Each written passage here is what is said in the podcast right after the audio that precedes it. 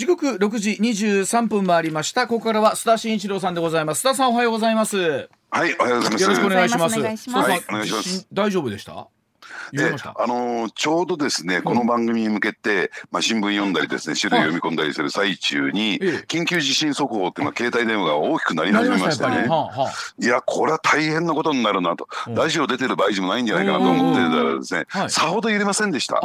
意外なほど揺れませんでしたね。須田さんご自宅は東京都内の方ですか？東京都内ではい。秋葉原というところにありましてね、東京の東部なんですよ。ですから千葉からはですね、うん。比較的近いところ。近いですよね、えはい。えうん。まあ、でなおかつうちの、ね、住宅っていうのは自宅というのは高層マンションですから、うん。結構人揺れるんですよ。はいはい、まあ、揺らすことによってその、えー地震のですね、うん。あの影響を軽微にしていくっていう免そういう設計になってるんですすかね、はい。になってますからね、うん。まあそういった意味で言うとですね揺れるのかなってかなり身構えたんですけれども、うん。あの意外なほど揺れなかったなっていうことでほっと一安心してるところなんですあのね。まあ、あのよく言われますよね。東京の方地震にはこう比較的慣れてるというか震度23レベルはちょこちょこあるよとは言いつつもあの、ええ。緊急地震速報が鳴るとやっぱりどうしてもねあの身構えますもんね。そのためのまあ速報でもあるんですけれども。いや本当ドキッとしますよねますよね。ええ。まあ、あの私ども今テレビ等々で拝見していると今のところねあの木更津あたりも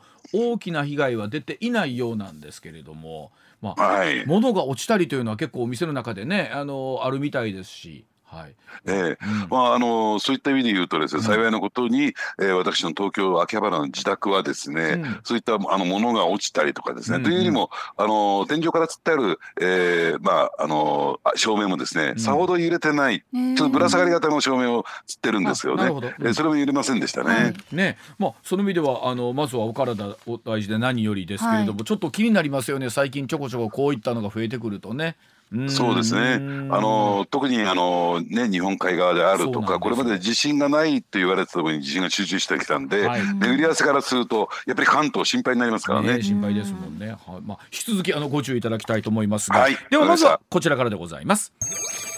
さあバイデン大統領が G7 欠席の可能性もあるんでしょうか？アメリカの政府の債務上限問題とはどういうことでしょうか？アメリカのバイデン大統領なんですが政府が借金できる借り入れできる限度を定めました債務上限の引き上げをめぐりましてマッカーシー下院議長ら議会の与野党トップと会談したものの議論は平行線のまま終了しました。12日再び協議を行うことで合意したんですが議会が上限を引き上げなければ早ければ来月1日にもアメリカ国債のデフォルトに陥る懸念が出ているということなんですね、さあこのアメリカ政府の債務上限問題についてこれちょこちょこ出てくるんですが須田さんにお話をいただきたいと思います。はい、あのアメリカという国はですねこれ日本にはないんですけれども、はい。あの借金をできる、ね、上限限界というのがありましてね、うん。えーこれが債務の上限と言われているもので現状31兆4000億ドルという、まあ、膨大なですね、はい。まあ、あの上限が設定されてるんですけれども、で上限に近づくごとにですね議会の承認を得る形で、うん。その、えーまあ、上限をですね引き上げていくという作業をしていかなきゃならないんですよ。うん。で、まあ、今回もですね、えーまあ、昨年の暮れぐらいからこの債務の上限っていうのがですね意識され始めましてね、うん。まああのえーこういったデフォルトなんかにならないように、えー事前にですね、えーこの辺りについて上限引き上げを、えーまあえー大統領府つまり、えーホワイトハウスとですね議会が話し合いをして上限を引き上げてくださいねというそういうメッセージが送られていたわけなんですね。でまあ、あのところがですね、えーまあ、その話し合いがうまく進まなくてと言いますのはねアメリカ議会、えーまあさすがにアメリカ大統領とのは絶大な権限を持ってるんですけれども、うんうんうんうん。まあ、あのそれに対して、えー独立性の強いそして同様に大きな権限を持っている三権分立ですからね、はい。えー議会のですね構成を見てみますと、えー上院についてはですねこれは、えーバイデン大統領の与党である、えー民主党が多数を占めているんですが、うん下院についてはわずかながら、えー野党の共和党がね。ねえーまあ過半数を占めているという状況ですから、うん。つまり下院との調整が、うん。えー必要になってくるわけなんですよ。はいででところが下院サイドはですねこれは私の、えー、認識というか分析なんですけれども、うん、やはり、えー、次のですね大統領選挙という来年に行われますね。すね。2024年の大統領選挙を意識しましてですね、うん、えー、まあそのバイデン大統領に対して、まあ、ダメージを与えてやろうという意識があるんではないかなと思いまして、うん、えー、この辺りについてですね非常に強く抵抗しているんですよ。じゃ強く抵抗しているというのは何かというと、えー、上限を引き上げないわけじゃない、上限を引き上げないわけじゃないけれども、えー、きちんと無駄遣いを減らしてくださいね、歳出カットをしてくださいねという条件をつけている。ところがその無駄遣いの中身というのが、えー、例えばですね気候変動対策であるとかね。バイデンさんが力入れてるところですね。おっしゃる通りですね。それから低所得者層向けのですね公的医療保険メディケイドっていうのがあるんですが、これの受給要件を厳しくする。このメディケイドというのもですね、言ってみれば歴代の民主党政権の目玉政策なんですね。つまり、えー、民主党にダメージを与えるためにこういったものがですね、えー、まあやりだめに挙げられているというところがあるものですから、バイデン大統領としてもですねそういった共和党サイドの要求を飲むわけにいかないと。はいはい、ということでゼロ回答なんですよ。うん要するに共和党はそういうことを求めている、もっと具体的に言えば、えー、共和党のですね上院議長である、うん、えー、マッカーシー、えー、議員がですね、うん、えー、そういうふうに大バイデン大統領に申し入れているんだけれども、要するにバイデン大統領はあの、まあ、これまでお話したように、えーまあ、民主党の目玉政策であるからそれに対してはゼロ回答という状況、ね、だからあの膠着状態に陥っちゃってるんですね。さあそうなってくると今のお話を聞いてるとですね共に引くに引けないですよね。バイデン大統領も引けない、はい、えとはいえこのままでいくとデフォルトになってしまう可能性もある。共和党も一歩も引かない。さあ須田さんどうなるんですか、はい、えこれはですね、うん、おそらくどこかのタイミングで、はい、その大混乱、まあ後で申し上げますけれども、うん、えー、もし仮にこれデフォルトになりますと、うん、えー、金融市場がですね大混乱に陥ることはこれ間違いありませんから、うん、それを避けるためにですね、まあ、チキンレースやってるんではないかなと。まあ、そう。あのど言うても共和党にしてもですねそこを望んでるわけではないですもんね。はい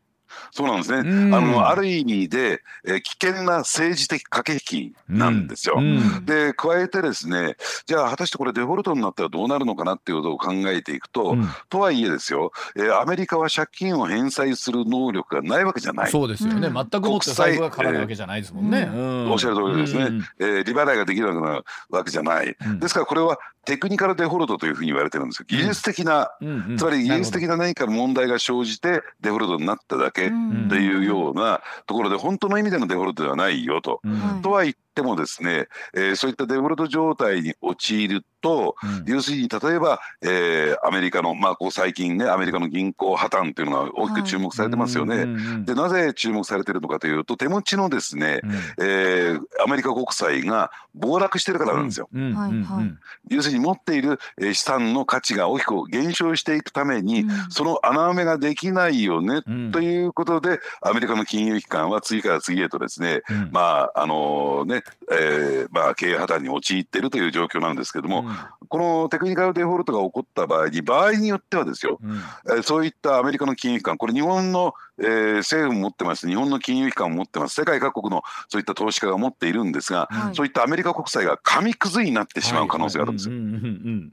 でそこはバッチリと避けたいわけですよね。えー、そうなったらこれ大変な問題起こりますから。わけですから。うん、えー、ですからそこは避けたいなと。うん、ただえー、じゃあ避けるためにじゃあどういった手立てが残されているのかというとですね、うん、やっぱりこれはバイデン大統領と先ほど申し上げた、うん、えー、まあえー、マッカーシー上院議員がですね、うん、えー、まあ、話し合いをして折り合いをつける、うん、ところがですね、うん、えー、まあ、その強硬的にですね、あのこのなんていうんですかその例えばメディケイドを、はい。ね、受給要件を厳しくしろとか、うん、えー、で言ってみれば気候変動対策をやめろと言っているあのやめろと言っているのは、あの共和党の中でも一部強硬派なんですよ。はい、うんこれねフリーダムコーカスと言われていて、うん、えー、自由議連、えー、実はですねこの自由議連のバックには、うんうん、まあある意味でこう自由議連と連動しているのはトランプ前大統領とも言われてるんですやっぱりその方の名前が出てくるんですね。そうなんですよ。うんうんうん。でトランプ前大統領としては、まあ、バイデン大統領は憎んでも憎みきれない相手自分を、ね、落とした相手、まあでなおかつ、ね。うん。次の大統領選挙では相まみえる相手。そうであの通り、えートランプ大統領っていうのは変な人ですから、うん。ねうん。そのアメリカの財政がどうなろうとも俺が勝つんだみたいなね、うん。えーいうような状況ですからこれ何がどうなるのか分かんない。はあこれ結構あれですよね。アメリカはこの最後の上限の引き上げの問題っていうのはちょくちょく出てきますよね。ねうん、でそですからのたんびごとにそれなりのところには着地してるんですよねいつも。そうですねだだからこそ今があるわけですけども。うんええこれまではある種大人の対応、うんつまりそういう政治的駆け引き政治的な資金レースを展開していってもですね最終的には大人の対応を取って、うんえーまあ、譲歩をするというのがこれまでの経緯だったんですけども、うんまあ勝ち得るところは勝ち得てということなんでしょうけどね。うんでただですねそのじゃあフリーダムコーカスあるいはトランプ大統領大人の対応できるんですかっていうところなんですよ。なるほど。大人の対応とは一番遠い人ですから。まあそうですよね。あのそれで言うと、まあ、今回もちろんこれどうなるかってことですし、はい。まあ、もちろん国内を調整しないことには、えーそれはバイデンさんも広島サミットにね、うん。えー来られないかもしれないと言いつつ今度はトランプさんはトランプさんで、あのーそれこそ性的なことに対する一つの判決出ましたよね。うん。はいはい、うん、であれなんかを見ていると最近どうですかこうアメリカの裁判っていうのはかなり政治的要素が強いのか、うんえそれともそこの司法はもちろん独立してるんでしょうけれどもしっかりなのかっていうのをそういう目で見ちゃいますよね。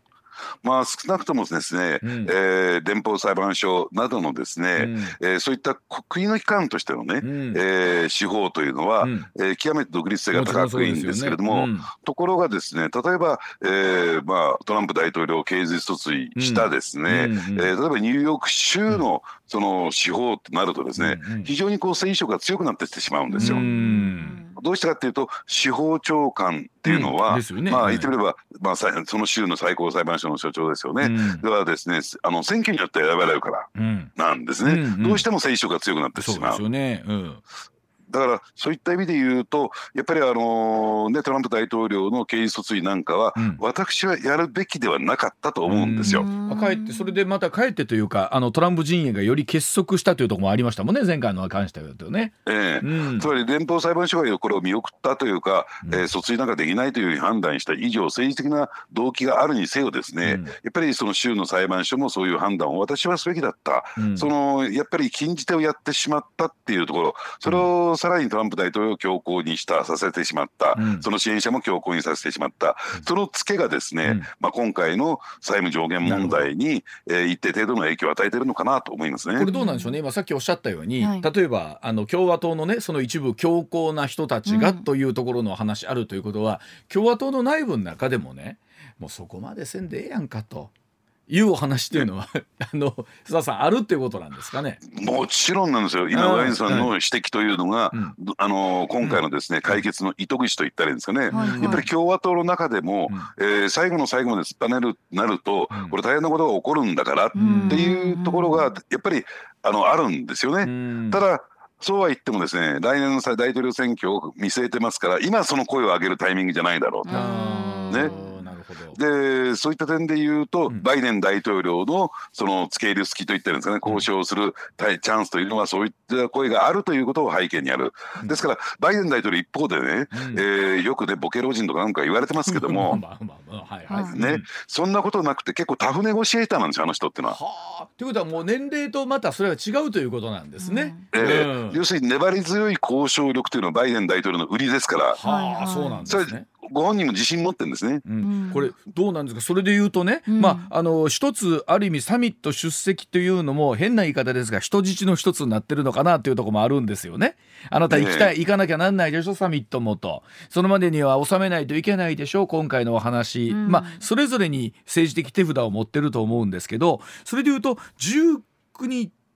バイデンさんはサミットに来るのかどうか、うん。もっと言うと,、えっとそこまでしてでもなのかっていうのはどうなんですか？そのあたりっていうのは。ええ、うん、これ言ってみればですね、うん、直接交渉しているのは、バイデン大統領と、うん、えー、マッカーシー上,、ね、上院議長ですから、ですでですからバイデン大統領がサミットに行くとその交渉が途中で途切れてしまうと、はい。となると要するに結果が出なければ、うん、えー、サミットにはやってこない可能性は私は極めて高いんじゃないかなと思いますね。でもそれこそバイデンさんのいないっていうかアメリカのいない G7 サミットってなんかだ大丈夫なのかなとかどっかで思っちゃうんですけどもね。はい。うん。まあ使い古された言葉ですけど気の抜けたビールみたいになっちゃいますからね。となってくるんですよ。ええ、こうなってくるとサミットの意味合いがまた変わってきますよね。えうん、つまりそのサミットで何かこうで、えー、物事を決定するっていうことは急に色あせてくるのかなと思いますけどね。そうするとは言ってもですね、はい、えー、あのとはいえですねアメリカというのは、まあ、大統領選挙が始まるとですね、うん、やっぱりなあの内向きになってくるんですよ。あまあ、これはでもどこの国もそうですよね。そらてめえのまずは自分の自国内どうするかになりますもんね。うん。そうなんですね。えーだからそのあたり、うん、えー、まあ言ってみればですね、まあ、まあキャスティングボードをただ握ってるのは、うん、あの共和党サイドですから、その共和党がどういうようなつまりアメリカの国益をね重視するんであれば。どっかで折り合ってサミット前に折り合ってバイデン大統領がサミットにやってくるというねそういう形になるでしょうし、うん、ただあのここでバイデン大統領に徹底的にダメージを与えておこうと思うんであるならば、やっぱりそのサミットのスケジュールなんか無関係に、うん、えー、ギリギリまで6月1日までですね、うん、えー、まあ突っぱねていく。ただ一つで、うん、あのあの決着がつかなくてもサミットに出るというですね、えー、ウルトラ C がないわけじゃないんですよ。一旦来てあの休戦してはいはい。うん、えー、でそれは何かって言ったらですね、えー、とりあえずその債務上限を凍結すると。うん債務上限は、えー、あるんだけれども、はい、一旦その適用を凍結するさまざまな影響が出るんで凍結するというですね、うん、えー、そういうふうな、えー、決着のつけ方。そして問題を先送りする。とりあえずサミット終わった後、うん、もう少し時間をたっぷりゆったりとって、えー、議論していきましょうというですね、うん、凍結というね、まあ、ウルトラ C がないわけでもない。ないそれでいうと岸田さんにしてもね一つこうやっぱり広島サミットっていうのは腕の見せ所というか自分にとって大きなまあ今回テーマじゃないですかサミットの成功っていうのは。はい、もう岸田さんにしてみても頼むからはよそっち決めといてくれよっていうのは、うん、これはこれであるでしょ？もうハラハラドキドキ、ね、ハラハラドキドキでしょ。もうはよ決めてなもあるでしょうし、まあもっと世界情勢見てるとそれこそまあそれ対ロシアウクライナのこの紛争を含めてそうですし、どうするのかっていうすごい大きなテーマがあるわけですもんね、今回のサミットは。そうですね、そしてあの対中国、対ロシア、対北朝鮮というね、うえー、日本の安全保障を脅かすこの三国に対するで、うん、メッセージも出てくるでしょうから、うん、そういった点で言うと、日本としては、どうしたって、だって主役中の主役なんですから。そうですよね。岸田さんなんか、ね、主役じゃありませんからね、今回はやっぱりバイデン大統領ですよ、主役は。まあ、言うてもそらこう G7 とかなってくるとまあね世界最大の経済国なわけですからそれはそうでしょうしね。はい、うん、えー、うんだからそういった意味で言うとあもう絶対に来てもらわなきゃならないんだけれども、はい、とは言ってでもですよ。これが、ね、交渉決裂してしまったならそれはそれで、え世界に対する影響が大きすぎますからね。そうです。まあ、とはいえその握られてる部分が気候変動のものとメディケイドというその民主党の目玉政策だっていうところ。これあの本当そうやって思うと須田さんね政治は誰のためにあるもんやってのものすごく考えますよね。そうですね、まあうまい落としどころですねそこがね。うまいところどうなるのか、まあそういう意味で言うと本当今回のその債務上限引き上げ問題アメリカ国内問題だけじゃなくってサミットまでということは全世界に影響の出てくる、今回はメッセージだあの問題になってるってことですね今回の引き上げ問題はね。でうん、で加えてもし万が一デフォルトなんていうことになってしまったならば、はい。はい、世界の金融マーケットは大混乱に陥るってことですね。なんか普通に考えたらその手は取らんだろうと思うんですけれども、一方で鍵を握っているのがその共和党の、まあ、強硬派と言われるトランプさんの陣営だとすると須田さんが読み見立てではないわけではない。でもねやっぱりね、そうは言ったって、うん、えー、常識なつまりアメリカの国益っていうのを考えたならば、うん、どっかで折り合うっていうのが。ベストですからね。ねまあ、とはいえ本当にその意味ではあの世界が注目する債務上限引き上げ問題になったというところでございます。はい、では続いてこちらです。6時42分です。さあその LGBT 法案なんですが広島サミット前の成立は困難なんでしょうか？自民党修正案に注文が相次いでいるようでございます自民党昨日党本部で性的マイノリティに関する特命委員会などの合同会合を開きまして LGBT など性的少数者に対する理解増進法案の国会提出に向けた党内の意見集約に向けた議論が続けましたがこの日も最終的な意見集約には至りませんでした、12日再度議論行われるということなんですが G7 前の法律の成案法案の成立困難との見方が強まっているようでございます。さあこちらもこちらでどのような着地点を迎えるんでしょうか。須田さんお願いいたします。はい、あのこれはですね、えー、先週もですねこの問題について取り上げたんですけれども、はい、あの今後ですね、まあ仮にですよ、えー、自民党の中がこれまとまりましてね、うん、その修正案を来週提出したところで、うん、これに対してはあの野党特に立憲民主党がもう猛烈に反発をしてくるでしょうから、はい、この修正案についてはね、うん、そうすると今度、えー、国会の方が動かないというね状況になってきかねない、うん、えー、そのことを考えますとねこの終盤国会を迎えて国会がにわかに緊張し始める、うん、えー、そういうね、えー、可能性といったらいいんですかね、うん、えー、そういうようなテーマになってきてるなと思いますね。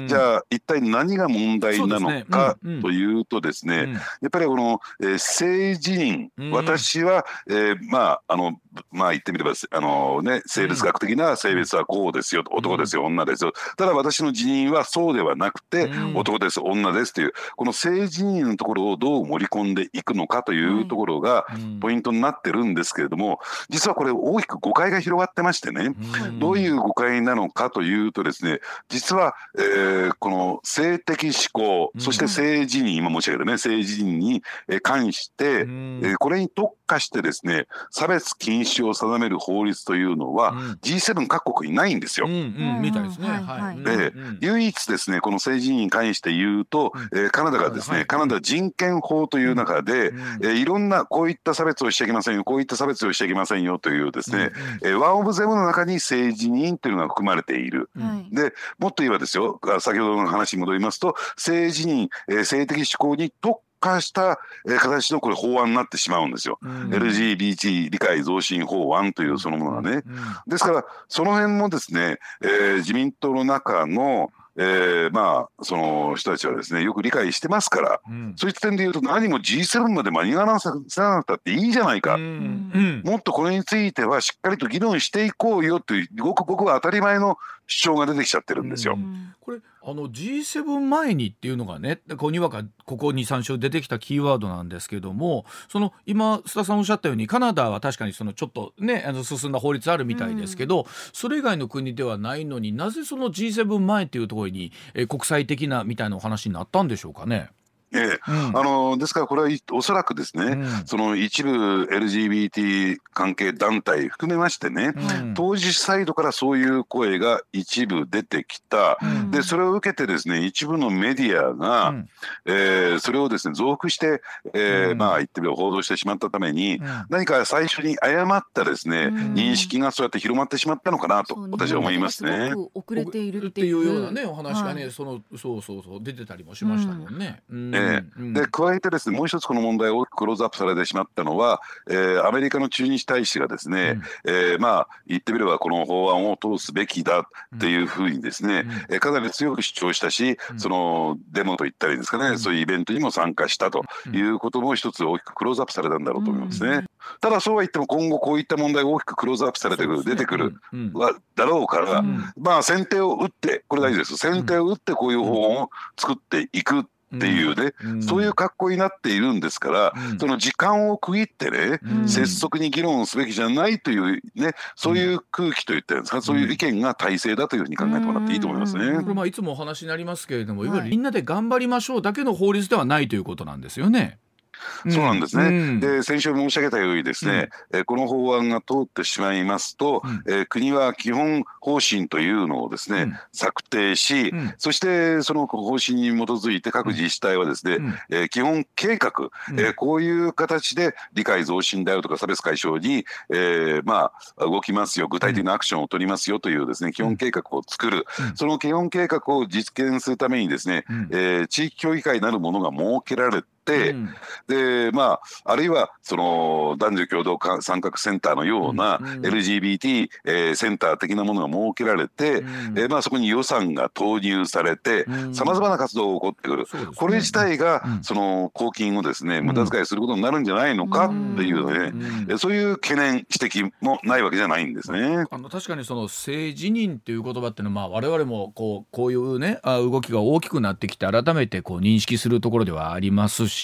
まあ、おっしゃるようにその差別という言葉をどういうふうに捉えるかしかも不当な差別のどう捉えるかっていうのはもちろん本当あるんですよね。で、はい、佐さんこれあのいわゆるこの LGBT 当事者の皆さんが一番望んでらっしゃるところっていうのは逆にどういうところなのかっていうところを例えばしっかりこう盛り込めてるのかどうかみたいなところですよね。今先お話しあったようなところの、うん、それで本当にこう困ってらっしゃるっていう方がどれぐらいいてどういうことを望んでらっしゃるのかっていうところが、うん、見えてこないところもありますもんね。うん、まあその当事者の方々でもね、うん、えー、まあ政治院法令化に反対する声明っていうのを出してる、うん、そういう人たちもいるんですよ。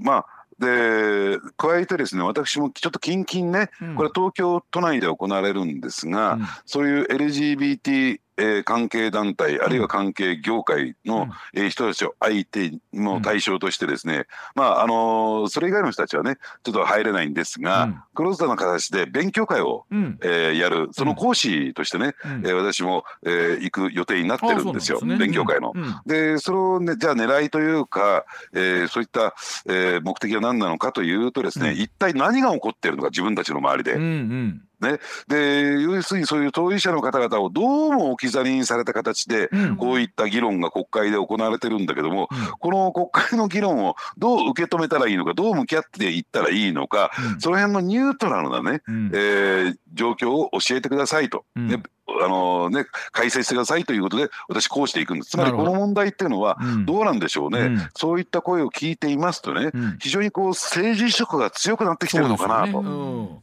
あるいはイデオロギー対立的な側面が強くなってきてるのかなという感じがしてならないんですよ。だから、うんそう、ね、そういったカラーを取り除いてねもう少しニュートラルに議論していく必要があるんじゃないかなと思いますけどね。うんまあ、本当あの広島サミットまでになんとかみたいになってきて生煮えの状態とかなんか作ったはいいわ全然機能しないようになっちゃうとこれまた意味がないわけですもんね。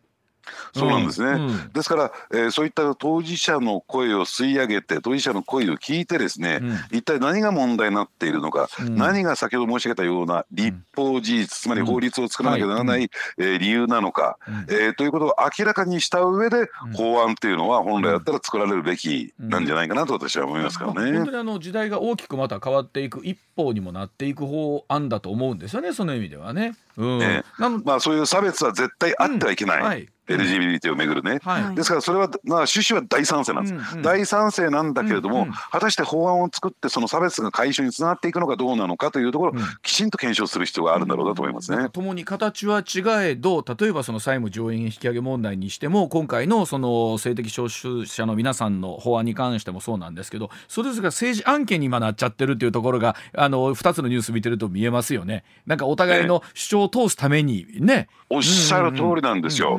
ですからね、うん、えー、まあ、さっきの債務上限問題で言えば、うん、債務上限をちゃんと引き上げていかないと、うん、えー、ね、国際金融市場は大変なことになるんだから、上限を引き上げましょう。目的はおそらく一緒だと思うんですよ。それはそこで綱引きやってる、LGBT にしてもやっぱりこの差別解消っていうのは、これ法案に賛成派反対派も目的は一緒なんですよ。そうですよね。でなるほど。だからそのあたりがちょっとね政治的問題になっちゃってるのかなというところなんですがおなお知らせ挟んでもう少しお話伺ってまいります。はい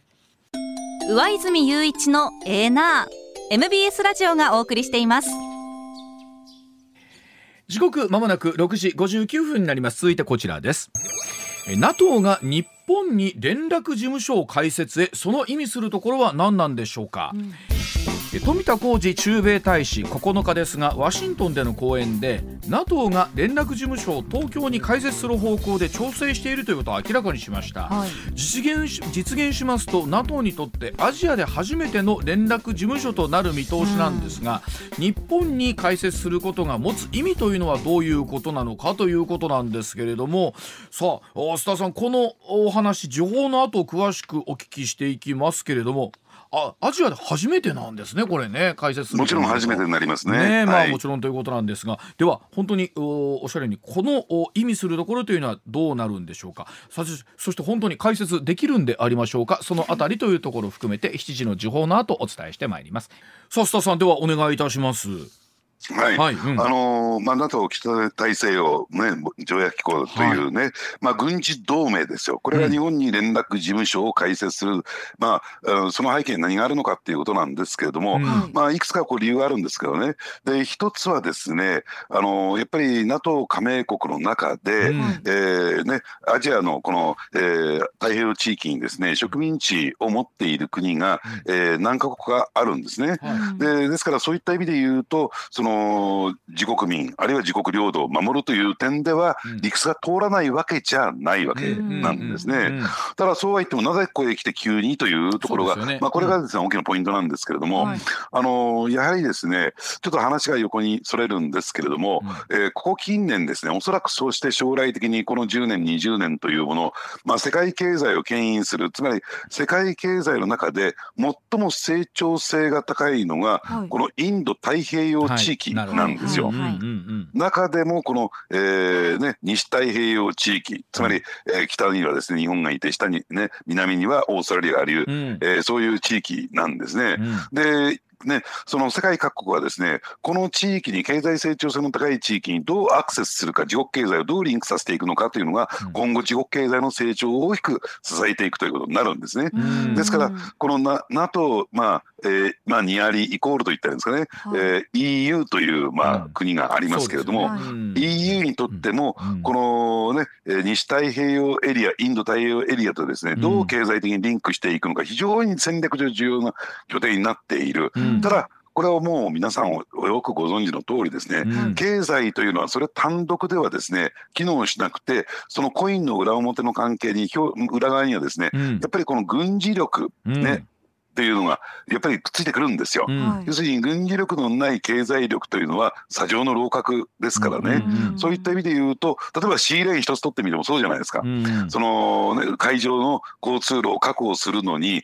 確保するのはいいよと、うん。でもそれを安全性を守るためには何らかの軍事力が必要だよねというところなので、経済と軍事っていうのはそういう意味では表裏一体。うんうん。ですからその経済的にですねこのアクセスしていくためにリンクしていくためには、うん。要するにその軍事力が伴ってないとダメですよねと、うん。ただこのエリアはもう言うまでもなく中国という強大な軍事力を持っている国があるんだから、そこと対抗するような、えー力を持ち得ないと、うん。ねいいようにしてられるということで、うん。この NATO というね、うん。そのまあ、軍事同盟がですね、このエリアに大きく目を向けてきた、うん。そのパートナーとして日本あるいはオーストラリアという存在があるんだという理解でいいと思いますね。その中で日本が選ばれたっていうのは改めてなんですけれども。はい。うん。ね。うん。まあそういった意味で言うと中国の隣国であり、はい。えーやっぱり、えー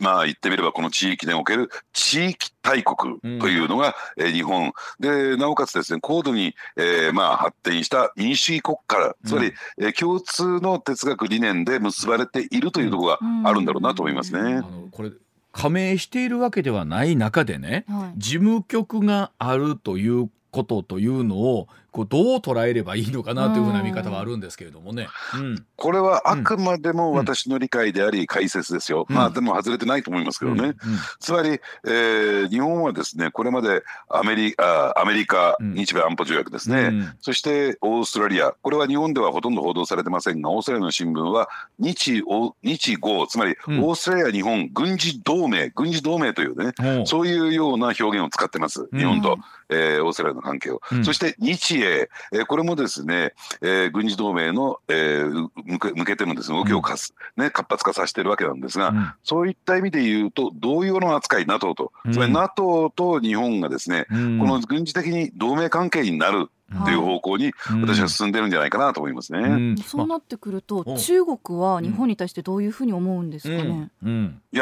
やはり相当な警戒感を持ってくるでしょうし、うんうん。ただ、えー中国もですね、まあ言ってみれば、じゃあすぐことを構えるなんていうね、うん。そういう短絡的なこうアクションは取らないと思います。うん。ただ、えー中国は今までのように、例えば、えー南社、西社でですね、うん。勝手に自国自国の、えー領海のラインを引いてね、ですうん。境界線を引いて、うん。勝手に占領してって、埋め立ててなんてことは、今後、なかなか難しくなってくるんじゃないかなと思いますね。あのまあその意味では一つのあのなんでしょう重しというかメッセージにはなるというふうに見ていいんでしょうねやっぱり今回この事務局が設置されるっていうのは。そうですね。うん。あのですから、まあ、事務局が設置されるだけではなくて、はい。今後どういう形でね、えーまあ、そういった関係性を進化深くしていくのかってんいうところは問われてくるんだろうと思いますけれども、うん。ただですね、うん。日本の場合はやっぱり憲法上の規制が、そうですよね。制約がはい。ものすごく強いものですから、うん。まあ、やれる範囲というのは非常にこう限界があるんですね。ねえ。確かに集団自衛権をめぐる安全保障法制っていうのは成立してますけれども、うん。ねえーまあ、そうは言ってもですね、まあ、やれないことの方が多すぎる。うん。ですから、岸田首相が言われるようにですね、やっぱり憲法改正っていうところを、うん。やっぱりどう実現していくのか、うん。まあ、その実現をすることが是非をですね、議論をして、うん。やはり、えー日本を取り巻く国際環境が今どうなっていて、うん。やっぱり、えー自国だけでは、一国だけではですね、うん。えーまあ、守りきれないとなると、うん。やはりそういった、えーマルチの多国間の中でのうん。安全保障の枠組みを作るためには、やっぱり憲法改正ってのは必要だよねっていう議論がうん。できて、していくことができるのかどうなのかっていうところが問われてるんだと思いますけどね。特にヨーロッパの場合は今回ウクライナにしてもそうですしフィンランド、ね、あの諸国もそうですけれどもあ地続きであるしそれぞれの国同士が非常に緊密な一方でデリケートな関係であるというところあると思うんですけど日本の場合はその辺りからちょっと地理的には容易に離れてますしね NATO と直接っていうイメージ今までなかったんですけれどもさあ今後 NATO は日本に対して具体的に何か期待してくることあるいはどんなふうになってくるのかみたいなのあるんでしょうか最後に。いや、うん。やっぱりあのー日本自衛隊とですね、うん。えー共同のね、えーまあ、あの戦略と言ってるんですか、行動を、軍事行動を取るということが望みなんですけれども、うん。ただ、まあ、例えば兵隊基地であるとか、うん。ね、あるいは、えーまあ、あの西太平洋でですね、うん。NATO がですね軍事行動をするにあたっては、その基地だとか兵隊だとか、それを日本に求めてくる可能性は高いんだろうと思いますね。うん。だから米軍と同じような、そういうような、えーまあ、うん。ことが要求される可能性があると思いますね。これはあの実際もう解説の方向で調整しているということはもうほぼこうなっていくというふうに見ていいんですかね？で、うん。もう調整しているからこそ、もうえーもう情報が開示されたと。という。ことなんでしょうね。まあええ。本当それでいうと安全保障取り巻く関係っていうのは日に日にいろいろ形を変えていくということなんですけれども、はい。さあ須田さんそれでは7時台では例のえっと時計宝石店の強盗事件、はいねえあちらも阪でも結構注目されてますか？らそうですよね。はい。そのあたりの裏側ぜひ、えー、7時45分頃からお願いをいたします。上泉雄一のエーナー MBS ラジオがお送りしていますツッコミニュースランキング。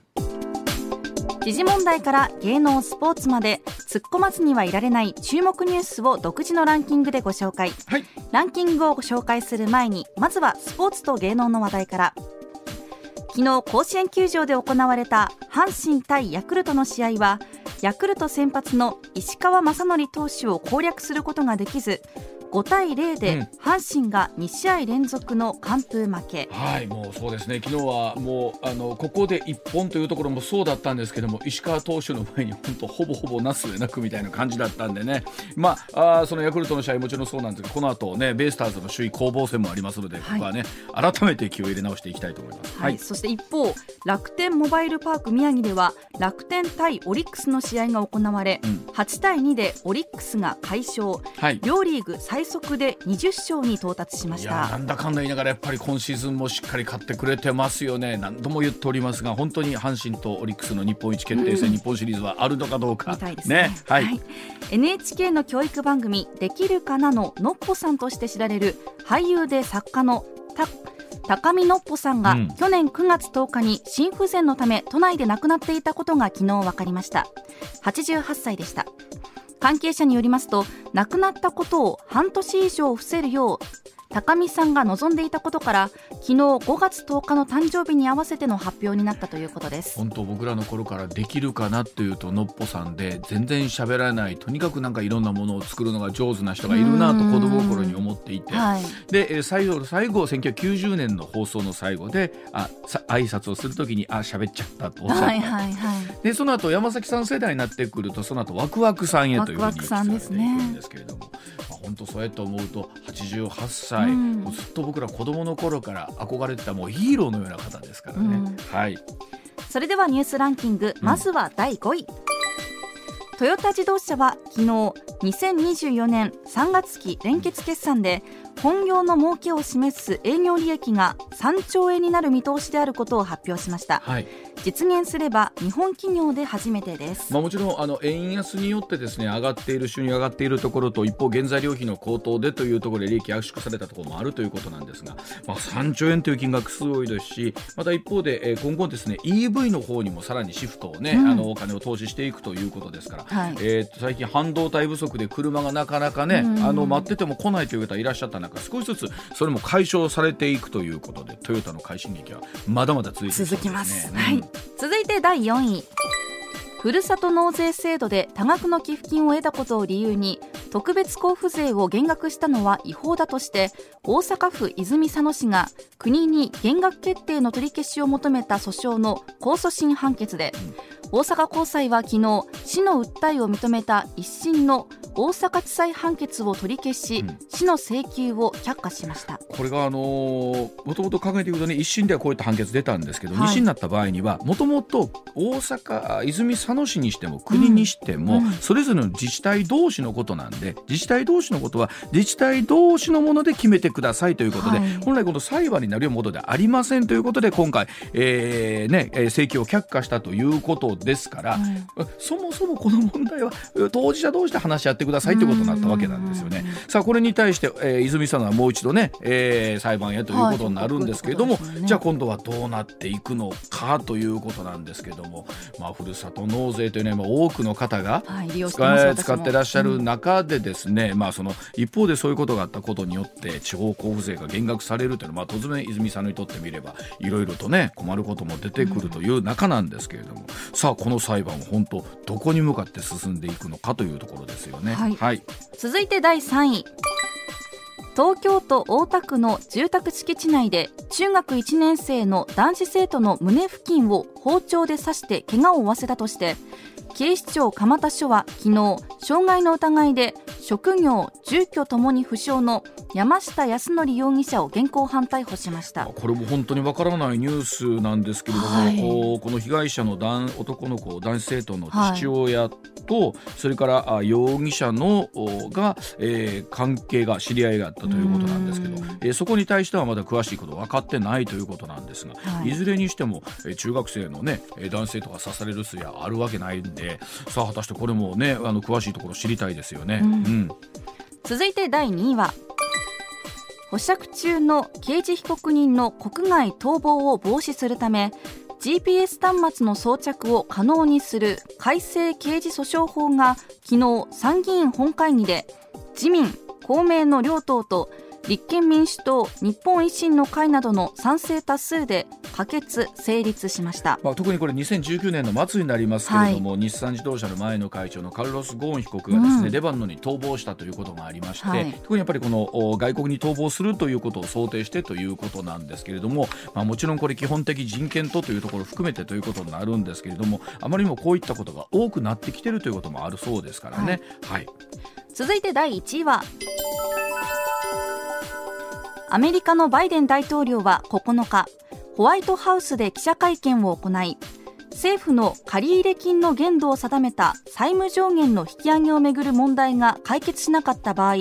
今月19日から広島市で開かれる G7 サミットを欠席する可能性を示唆しました。さあこのニュースに関してはこの後スタさんにお話を詳しく伺っていきたいと思います